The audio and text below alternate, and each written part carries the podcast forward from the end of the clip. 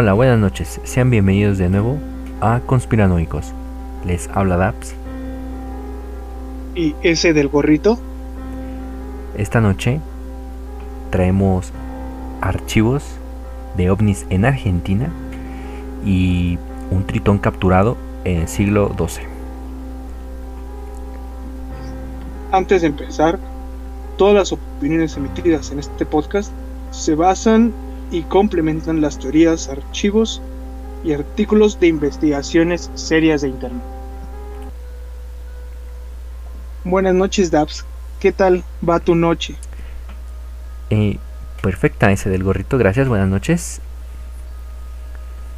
¿Qué te parecieron los temas de la semana pasada? Eh? Las investigaciones paranormales que te traje. Eh, no me lo esperaba cuando contaste lo que fue la historia de la monja, que en realidad eran en sí dos historias, esta del demonio Balak, cuidando las puertas del infierno y lo del fantasma de, de, una monja en un convento. Mm, no me lo hubiera esperado, pensé que era una historia, fue algo, fue un giro en, en, en todo eso y además de lo del poltergeist, eh, esta historia que exageraron, sí sucedieron algunas cosas, pero al final pues exageran y, e inclusive quedan eh, desprestigiados los investigadores debido a esto, que la familia engañó y exageró algunas cosas. Así es, son hechos que el cine, o bueno, en este caso Hollywood, para la película de la monja, tal vez quiso juntar, ¿no? Para hacer una película exitosa. Recordemos que estas dos historias, ambas son historias de películas de la saga del conjuro. Claro. Pero todo, todo esto son cosas muy diferentes. El, el hecho real a la ficción que es en este caso en las películas.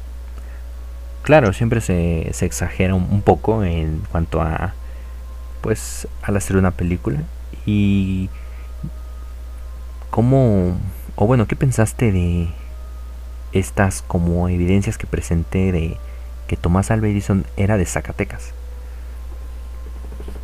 Unas pruebas que a mi parecer fueron muy contundentes. O sea, hay, hay hechos que de verdad verifican que él era mexicano y solo se naturalizó americano para que sus inventos y todo pudieran tener éxito, ya que aquí en México, pues en esas épocas, ¿quién le hubiera hecho caso, no? Eh, los registros eh, igual indican mmm, que también testigos o incluso se atrevieron en ese poblado de eh, el sombrerete se llamaba se llama hasta poner la placa en donde nació no, no se toma tan a ligera esas cosas de poner placas en los lugares. Exacto es a lo que me refiero de que hay muchas pruebas contundentes de que de verdad te dicen que Alba Edison sí nació aquí. Tal vez no tuvo su éxito aquí, pero era de origen mexicano. Pero bueno, pasando a lo que a lo que estamos aquí, ¿qué es lo que nos presentas esta noche, Daps? Hoy les traigo tal vez eh, una historia que no conozcan y se trata de un tritón que fue atrapado en el siglo XII. Pues te escuchamos, a ver, me, me, intriga mucho esta historia. Yo pensé que los tritones eran criaturas mitológicas. Pues al parecer algunos registros no. Y aquí, aquí va la historia. Resulta que en Orford, Inglaterra, en el año 1207, eh, sucedió algo extraño, algo que obviamente llamó la atención de todo ese poblado en aquella época. Eh, algunos pescadores, eh, obviamente, estaban pescando justo en la costa, porque ahí es ya, ya es el mar. Y echan las redes, las trampas, y resulta que al sacarlas, sacan además de pescados una misteriosa criatura que igual está enredada entre las redes. Los pescadores no podían creerlo y cuando levantaron la red mm, era esta, este hombre, a ellos le llamaron hombre misterioso o una criatura semidesnuda con algunas escamas, un pecho extremadamente peludo, con una barba y pelo irregular. Aparentemente se trataba de un tritón. Le preguntaron varias cosas, pero este era incapaz de hablar. Parecía más un pez que un hombre. Otros informes afirman que el hombre arrastrado estaba cubierto todo, todo de pelo, con algunas características de peces como escamas o membranas, pero estaba más peludo. Y en muchas iglesias a lo largo de la costa de Orford, después de, eso, en la actualidad se pueden apreciar mm, vitral, en los vitrales eh, pues ilustraciones de esta que fue una captura pues todavía sigue siendo famosa a la fecha. Bueno, estos pescadores llevaron esa criatura a tierra y lo atraparon en el castillo de Bartolomeu. Estaba recién construido y eh, no opuso pues grandes eh, fuerza o Mm, no se resistía tanto este ser, este tritón. Ya lo encerraron en una mazmorra y lo alimentaban lanzándole pescados crudos que de los que según eh, escritos decían que los exprimía y ya cuando estaban secos los devoraba. El pescado era su comida favorita pero también le lanzaban trozos de carne crudo y algunas frutas. Y prefería beber agua que otra cosa intentaron darle bebidas o jugos de fruta. Incluso jugo drenado del pescado eh, en la taza, pero él prefería agua. Mm, de pues testimonios y escritos Crónicas también afirman que fue brutalmente torturado mm, debido a que querían saber cuál era su origen o de dónde venía.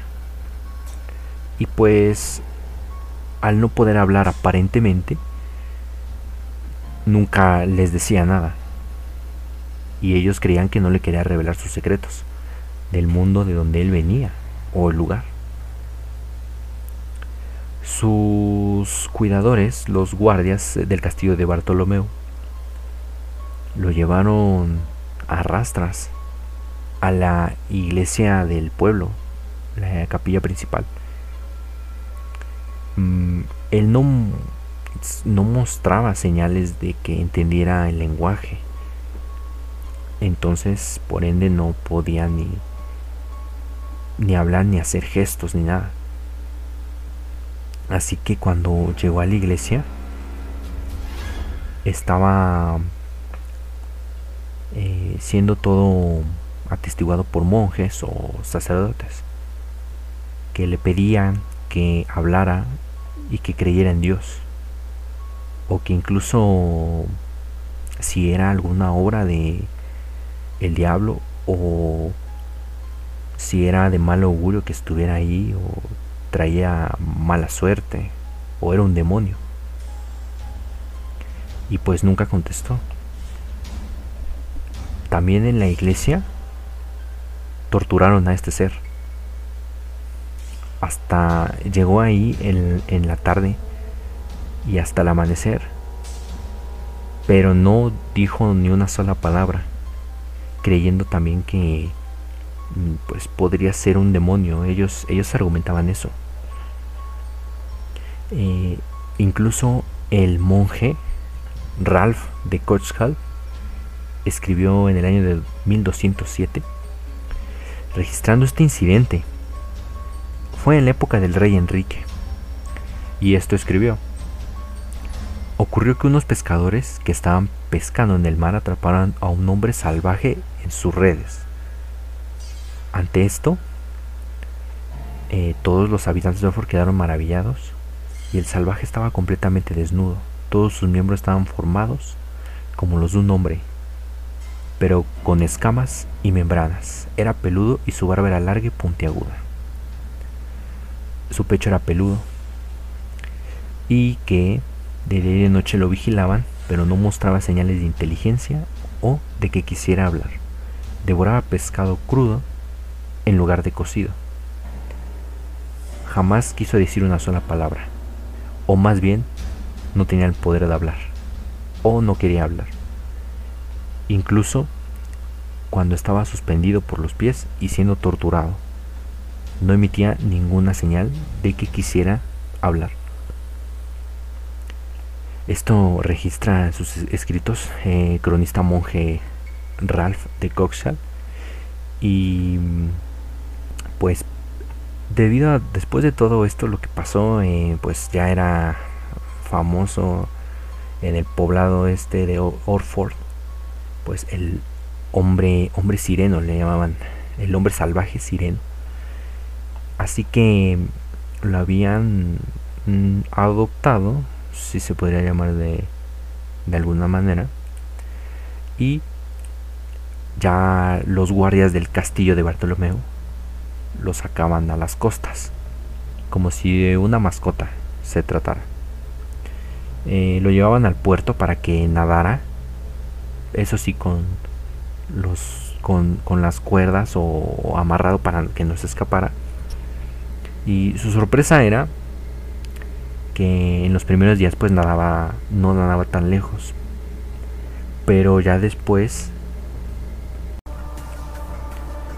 se percataban que este tritón podía ir más lejos de su vista. Eh, lo curioso era que parecía que él se podía desatar. Y lo más curioso de esto es que pese a todo lo que los escritos decían que lo torturaban, y todo lo que, que le hacían, este tritón aún así siempre regresaba. No importaba lo lejos que, que nadara. Este siempre regresaba con los vigilantes o los guardias que estaban a cargo de él. Y después de su pues tiempo libre nadando en las costas de Orford, regresaba, lo volvían a encerrar en su, en su mazmorra. Además de que al parecer no necesitaba de mucha agua, ya que también lo tenían en una especie de tina muy grande eh, y él la mayor parte del tiempo eh, se la, se la pasaba ahí. Incluso hay llegaron a ver ilustraciones de este Wildman Merman, que en inglés algo así sería como tritón salvaje. Hombre tritón salvaje.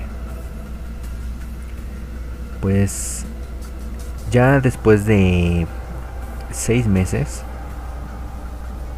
eh, pasaba cada mes, lo, volvían a, sacar. Eh, pues fue cuando después de mucho tiempo, de repente este tritón, este Whitman, ya no regresa. Fue otro día normal que lo sacaron a nadar, a dar sus zambullidas al agua. Y debido a que anteriormente hacía lo mismo, se alejaba, pero él siempre regresaba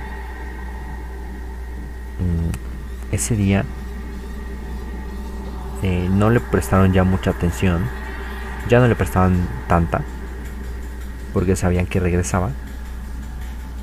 Y así de, sin más, nadó, se alejó y ya jamás volvieron a verlo. Los guardias eh, quedaron muy sorprendidos. Pensaban que ya había domesticado a este, este extraño ser, este extraño hombre. Y pues al parecer logró evadir la búsqueda porque inmediatamente fueron botes y pescadores a tratar de atraparlo nuevamente. Tiraron redes, eh, hubo mm, bastantes semanas seguidas en las que intensificaron las trampas para peces, en redes y todo eso para, para ver si otra vez caía este, este, este tritón. Pero sus intentos fueron en vano.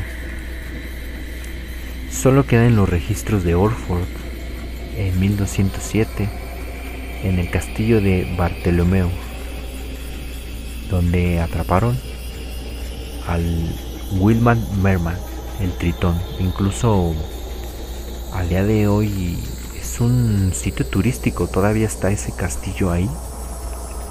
Después de 800 años eh, puedes pagar por 5 libras el tour en el que supuestamente estuvo capturado, encerrado y donde en el puerto, en donde en el muelle donde lo mm, pues dejaban nadar, dejaban que, diera ahí sus sus vueltas. Actualmente es, es atracción turística, Castillo de Bartolomé de Norfolk, pero una historia pues según los escritos verdadera, pero hubiera sido mejor que pudiera haber sido registrado de otra, de otra manera.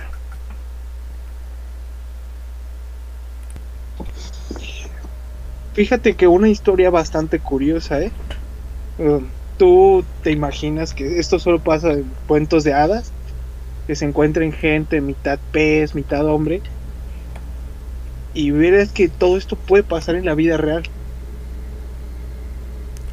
Según los cronistas de la época, eh, te digo, este monje Ralph, monje y cronista, eh, todo, todo queda escrito. Eh, lamentablemente, pues sus pruebas son solamente escritos y algunos dibujos, pero estaría, hubiera estado genial que, que salieran como fotos o algo así. Imagínate lo que sería en esta época.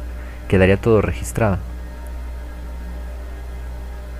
Me parece algo muy extraño, ¿no? Este hallazgo, si lo quieres decir así. Descubrimiento. Así es, como... Fue por error. Exacto. Unos pescadores que de pronto en una red se encuentran algo con que no tiene forma de pescado, o bueno, no al 100%. Y eso es un tema muy extraño, tal vez. Un poco de misterio hay ahí. De en realidad si esos escritos son ciertos o solo invenciones, no nadie sabe, ¿no? Lo bueno de lo, o lo que me gusta de estas historias es que tú también puedes darle como la conclusión y pues también todas estas cosas extrañas pasaban antes, así que pues yo diría que sí ocurrió. Claro, nosotros como amantes de este tipo de temas, obvio nos vamos a, a lo que no tiene explicación, ¿no? Y esta noche ese del gorrito, ¿qué nos traes? pues esta noche creo que vine a robarte un poco de, tus temas, ya que hoy vengo a hablar de archivos ovnis, en, esta vez en el país de Argentina, de donde hemos tenido audiencia. Claro, de mis temas favoritos, los del fenómeno ovni. Diría que son todo lo que eh, inspira lo de las conspiraciones, pero adelante, te escuchamos.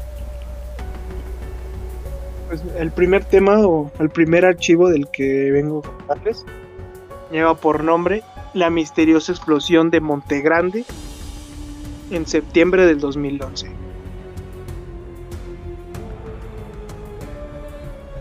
Un sucedió la madrugada del lunes 26. Dos casas y un local quedaron completamente destruidos gracias a un estallido que conmocionó a todo un barrio y que dejó una mujer muerta. Diez años después, no hay certezas de qué es lo que provocó este semejante desastre. Las noticias lo, lo dijeron así. Una explosión voló dos casas y un local en Monte Grande. Hubo un muerto y ocho heridos. Aparecieron muchas teorías sobre el hecho, pero la verdad es que a 10 años todavía no hay certezas de qué es lo que pasa. Investigadores dicen que la causa de la explosión fue un misil o inclusive el choque de un ovni. La explicación oficial que se dio fue que se reventó un horno pizzero, pero había peritos buscando la radioactividad. Esto fue lo que dijeron en las noticias. El 26 de septiembre del 2011, los noticieros dejaron de informar sobre las próximas elecciones presidenciales y el índice de, pobreza. Había ocurrido una explosión sin parangón en Monte Grande, en el partido de Esteban Echeverría. Las imágenes mostraban un caos de escombros, autos amontonados persianas de negocios arrancadas, ventanas destrozadas. En el epicentro había dos viviendas que quedaron en ruinas. Murió una mujer y hubo ocho heridos. Varios vecinos aseguraron que hubo un gran resplandor antes de la onda expansiva y otros mencionaron haber visto una bola de fuego en el cielo. La explicación oficial fue la explosión de un horno pizzero pero tanto vecinos como investigadores independientes afirmaron que eso es imposible y que la verdad del suceso se ha ocultado a lo largo de una década. El hecho sucedió pasada las 2.10 de la noche de ese lunes, en cercanías del cruce de la avenida Bernet con la calle de los Andes, del barrio El Saizar una mujer residente frente a las casas destruidas contó esa mañana en televisión que, antes de que pasara la explosión, yo sentía como que caían piedras arriba del techo. No le hice caso, pensé que era algún chico que las tiraba. Pero como a la hora pico se sintió esa explosión, que tiró la puerta y las ventanas. Salí enfrente y ya no había nada. La explosión destruyó dos casas tres autos y un local, además de provocar destrozos varias cuadras a la redonda. Ocho personas fueron rescatadas de entre los escombros, mientras que la víctima fatal fue identificada como Silvia Espinosa, de 43 años. Era de nacionalidad peruana. La mujer de visita en el lugar estaba durmiendo y la vivienda de su familia le cayó encima. En el local comercial había un horno pizzero, además de otras tres garrafas. Si bien, al principio, tanto los bomberos como personal de defensa civil que acudieron a la escena del desastre aseguraron que lo ocurrido no se parecía en nada a una explosión vinculada a un escape de gas. Más tarde, la explicación oficial fue la del estallido de ese horno, por una conexión clandestina. El ufólogo Luis Burgos dijo en su momento con sorna, el horno pizzero es el ratón hocicudo de Monte Grande, en referencia a la pretendida explicación de las mutilaciones de ganado en el 2002. Lo que haya sido, dejó un desastre una zona de guerra como coinciden en llamarla Andrea Pérez Simondini y Pablo Warcam Kraut, dos investigadores que llegaron ese día al barrio El Saizar. Simondini, presidente de la Comisión de, de Estudio del Fenómeno OVNI de la República de Argentina. Séfora contó, me enteré de la explosión cuando me convocan, a eso de las siete y media. Las autoridades de Esteban Echeverría vi en las noticias que los vecinos declaraban que algo había caído del cielo y esto despertó mi interés. Y así continuó. La primera impresión al llegar al lugar fue horrible, porque estaba lleno de vecinos que andaban sobre las ruinas. Andrea aseguró que entrevisté a unas 70 personas, pero solo tres me dijeron haber visto una luz en el cielo. De ellas dos me hablaron de un misil. También vio a un chico que mostraba una foto a los periodistas. Decía que era de días anteriores, como prueba de que habían aparecido ovnis. Ese joven terminó detenido más tarde contaría a la prensa que estaba con un amigo a la hora del estallido y sintió un zumbido, una luz que nos cegó y la explosión. Hicimos un pique de tres cuadras entre mi casa y lugar que voló el meteorito. Ahí vimos una piedra roja, incandescente, y un círculo que parecía ser de carbón. No había fuego, solo salía humo con olor a azufre. Y la policía se llevó rápido lo que cayó del cielo. De hecho, en el lugar quedó un cráter alargado como una tumba y con un metro de profundidad. Pero ese mismo día, el lugar quedó limpio de escombros y se tapó todo con cemento. Nunca van a saber qué pasó. Pablo Warmkraut, director del grupo de investigación OVNI Aurora, llegó a El César. Casi al mediodía me encontré con Beirut, en plena guerra, una zona llena de gente asustada.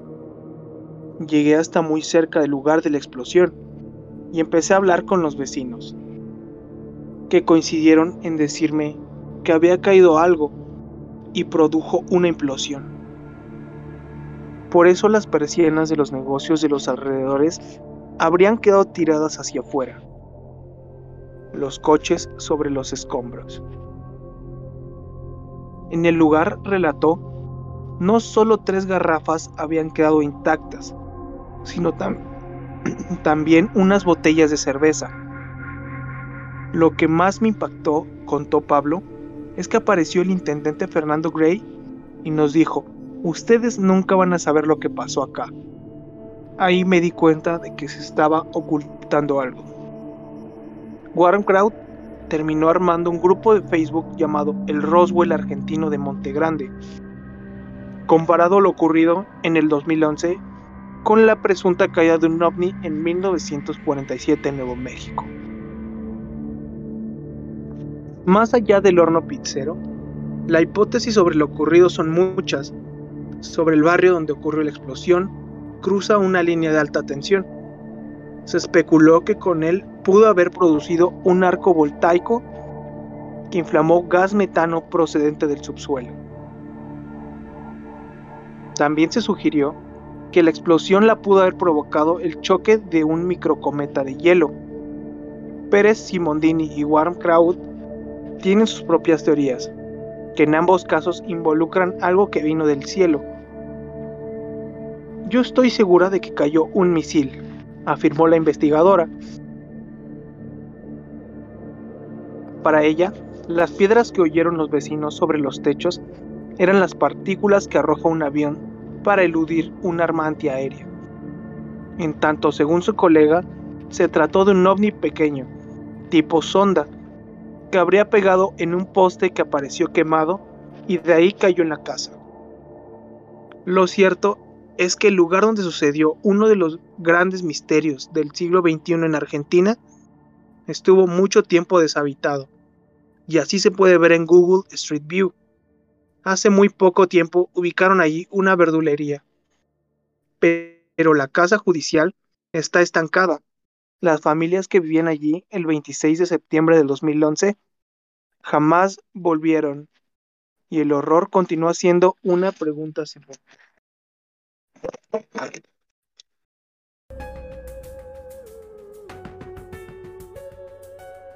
Demasiado intrigante todo esto.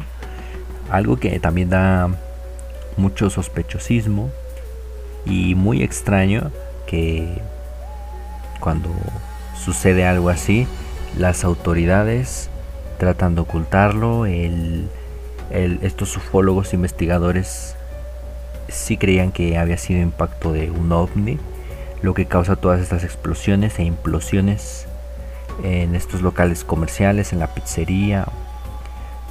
E incluso comentaba lo del niño testigo que vio ovnis antes de... Bueno, sí, atestiguó o, o presenció unos ovnis antes de, de esa explosión que las autoridades también quisieron callarlo, incluso lo amenazaron, lo que da mm, pie a que probablemente sí haya sido eh, un, choque de platillos voladores o tal vez un asteroide con seres extraños, pero sí si da mucho de que hablar esto que tratan de ocultar información, como por qué la ocultarían si, solo se trató de una explosión. Incluso amenazas para que ya no siguieran hablando de esto. Eh, incluso no sé si notaste que te digo que incluso hasta una censura en Google Street View. O oh, cierto. ahí ahí este ponen como un lugar abandonado y deshabitado. Y estas familias jamás, jamás se volvió a abrir este lugar de nuevo. Inclusive la gente que tenía su casa ahí perdió su casa y solo los retiraron del lugar. Algo que pues da conclusión que pasó algo extraño ahí. Y lo más seguro es que sí, sí sucedió algo extraño ahí, un choque de platillos voladores, podría ser. O como dijo el ufólogo, el Roswell de Argentina. Así es el Roswell, a ese grado, el Roswell de Argentina. Y bueno, ya para terminar, te vengo a compartir el otro archivo de ovnis que te traigo esta noche, Daps. Ese es el testimonio de un soldado enigmas en el sur argentino. El título es OVNIs durante la Guerra de las Malvinas. En la mayoría de los conflictos bélicos han sido vistos extraños objetos luminosos no identificados en los cielos de los lugares de batallas. Así ocurrió en la Segunda Guerra Mundial, en Irak, en Vietnam la Guerra del Golfo y también durante la Guerra de las Malvinas. Muy cerca de allí, Río Gallegos fue escenario de extraños sucesos muy poco conocidos, pero que ocurrieron realmente. Durante la Segunda Guerra Mundial fueron observados extraños objetos luminosos siguiendo los aviones en combate, especialmente en la Batalla de Inglaterra acercándose por momentos como queriendo ver de cerca lo que ocurría. Eran unas esferas no muy grandes que en ocasiones atravesaban los carlingas de los aviones. Estos los denominaron como los Foo Fighters, los combatientes fantasmas. Y los aliados pensaban que eran armas secretas de los alemanes, y así estos a su vez creían lo mismo, pero que eran del enemigo pero sabes, no eran de ningún bando. Eso se comprobó cuando finalizó la contienda y todo quedó allí. Pasó lo mismo en otras guerras a nivel mundial. Ellos estaban presentes observando desde lejos qué es lo que sucedía. Así no fue la excepción en las Islas Malvinas. Durante el conflicto bélico con los ingleses en 1982, en los primeros días de combates. Fueron vistos extraños objetos volantes que se desplazaban lentamente, volando no muy alto, frente a las islas y sobre el mar. Esta noticia fue publicada por el diario Crónica en un recuadro de algunas líneas, sin darle mucha trascendencia. Pero lo más impactante fue el testimonio de un soldado, logrado por la investigadora extraterriana Silvia Pérez Simondini, en exclusiva allá por marzo del 2006. Ocultando el nombre del soldado por razones de seguridad, se le llamó simplemente Román. Y estar frente a él, su emoción auténtica al recordar los sucesos no dejó lugar a duda de la verdad de su impactante relato. Entre el 4 y el 10 de abril de 1982, relata este soldado, estábamos haciendo un revelamiento y la seguridad de la estancia El Cóndor en Río Gallegos, cuyo propietario es Benetton, de la famosa marca de pulóveres sobre la Ruta 3, y de unas 4 hectáreas más o menos, y estábamos alertas por el conflicto de las Malvinas. A eso de las 3 de la mañana, estábamos durmiendo en la guardia, cuando sentimos unos fuertes golpes en la puerta, del soldado que estaba afuera haciendo custodia. Golpeaba con desesperación, como si hubiese visto un monstruo o algo así. Cuando abrimos la puerta, una luz no muy fuerte prácticamente nos cegó. Era como la iluminación de una cancha, muy potente y blanca. Había mucho viento y estaba nevando. Pero en el círculo donde estaba esa luz no nevaba y el clima era aparentemente templado, todo en silencio. Los otros dos soldados que estaban afuera quedaron absortos mirando hacia el cielo, donde había una nave gigantesca con luces esta era ovalada y las luces venían de los laterales. Los que estaban adentro salieron corriendo y nos quedamos todos mirándola por unos 15 minutos. No nos dio temor, sino una especie de tranquilidad y calma. En un momento dado, hizo un movimiento muy suave y desapareció entre los cerros a gran velocidad. Y esto en apenas unos segundos. Volvió el viento y la nieve. Eso fue asombroso para nosotros. Nos quedamos mirándonos, todos como asustados, pero de lo que hablamos, vivimos, esto nos callamos. A la mañana siguiente, este prosigue su relato. Apareció un helicóptero del ejército con personal militar. Y no parecían argentinos. Pensé que eran americanos. Nos juntaron a todos en este lugar y luego nos llevaron a una habitación del regimiento de la Infantería Mecanizada 24, donde nos sacaron todo el armamento, elementos que teníamos, dejándonos solo las remeras, las bombachas de fajina y los borceguís sin cordones. Al cabo de una hora y media, nos llevaron a otra habitación, al lado, un poco más grande, y nos comenzaron a hablar de lo que hayamos visto. ¿Podría ser una especie de armamento nuevo de los ingleses o por ese estilo? Esto no coincidía con lo que nosotros pensábamos.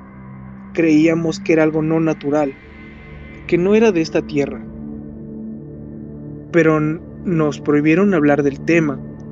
Después nos trasladaron a un lugar más grande, tipo galpón, donde encontramos a un grupo más grande de suboficiales y soldados.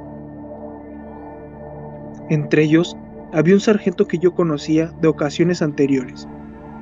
Lo tenía de vista y por unas cortas conversaciones. Era un hombre muy enérgico y muy duro, maduro en sus decisiones. Cuando lo vi, estaba totalmente quebrado, como perdido.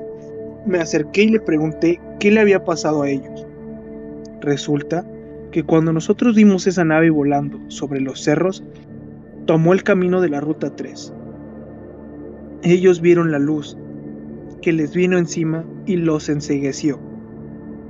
En un segundo cerraron los ojos y cuando los abrieron estaban tres kilómetros de distancia, desparramados todos los soldados por el suelo, como si alguien los hubiera sacudido violentamente.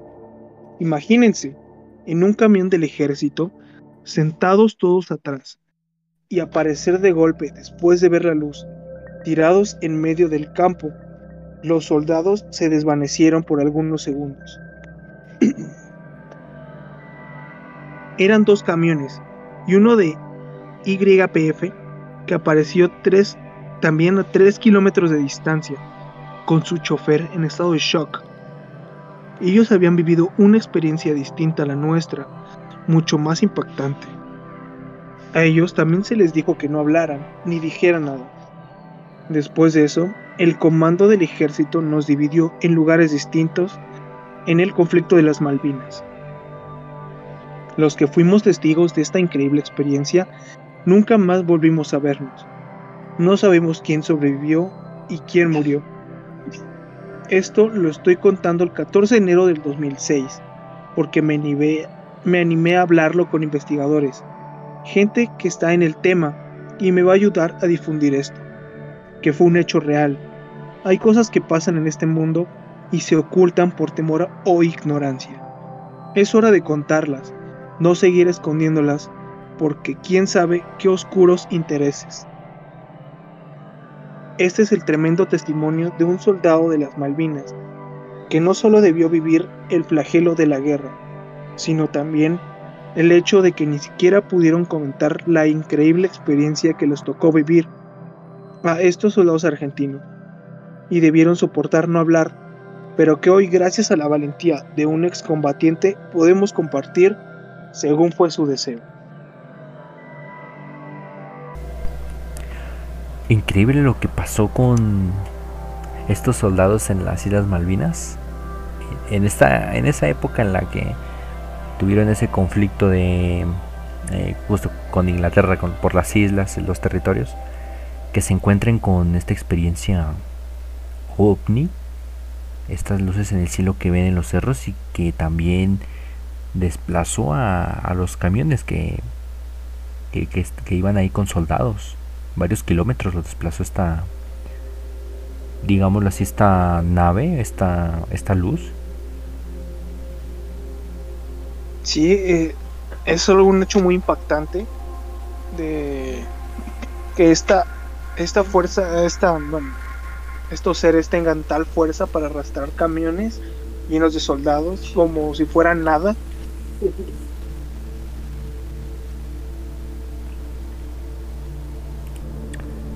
Demasiado impactante, diría yo.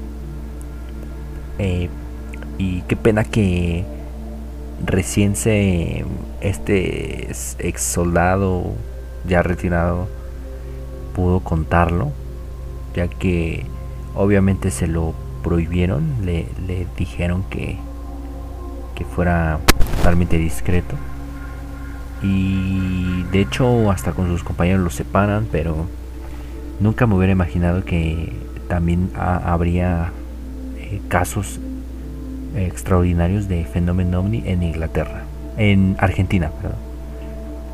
En el conflicto. creo que lo más, creo que lo más impactante es que es real, ¿no? Porque este soldado jura y todo que esto en realidad pasó, o sea, esto no es un invento, o una conspiración, nada, no. esto realmente sucedió.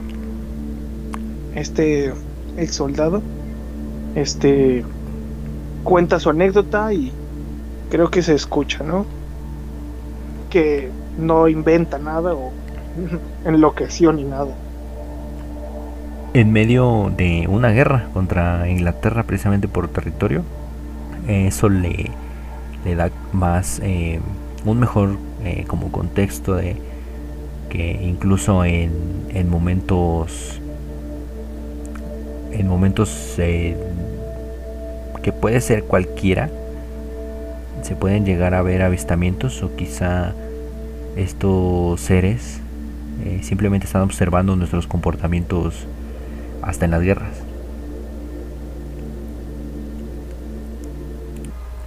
y bueno esta noche ha sido todo. Gracias por los plays que nos están dando cada semana. También no se les olvide, subimos capítulo cada viernes y nuestras redes sociales son en Instagram nos encuentran como conspiranoico en bajo cos y en Facebook como conspiranoicos podcast. Yo soy Daps. Y yo ese del gorrito. Nos vemos a la próxima. Buenas noches.